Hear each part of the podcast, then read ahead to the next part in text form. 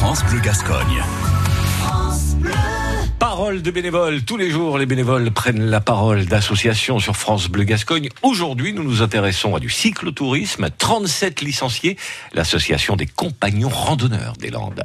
Bonjour, euh, je m'appelle Christian Godard. Je suis président euh, de l'association des compagnons randonneurs de Dax ou Acora. C'est un club de cyclotourisme qui propose aux gens qui veulent faire du vélo hors compétition de pouvoir euh, rouler en groupe, ensemble, sur euh, différentes organisations.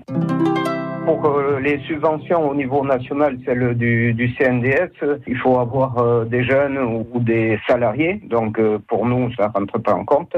Et ensuite, au niveau de la ville, puisque le club est domicilié à Ville de Dax, on nous prête une salle euh, une heure euh, ou une heure et demie euh, par mois à la fin du mois pour faire les réunions et ils considèrent que c'est déjà une subvention donc on n'a pas droit à, autre chose que, que ça.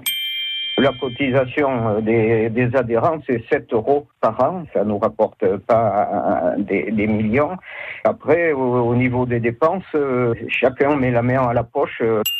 Euh, ben, les sentiments, alors euh, il y, a- il y a du, du positif et du négatif. Euh, le négatif, euh, c'est que ben, on se rend compte que les gens sont euh, des un peu individualistes, que ce sont des consommateurs. Euh, ils viennent chercher quelque chose quand ça les intéresse. Quand ça les intéresse plus ou pas, eh ben euh, on ne les voit plus. Le positif, euh, on fait plusieurs organisations dans l'année mais euh, ce sont des personnes différentes qui sont responsables de ces organisations.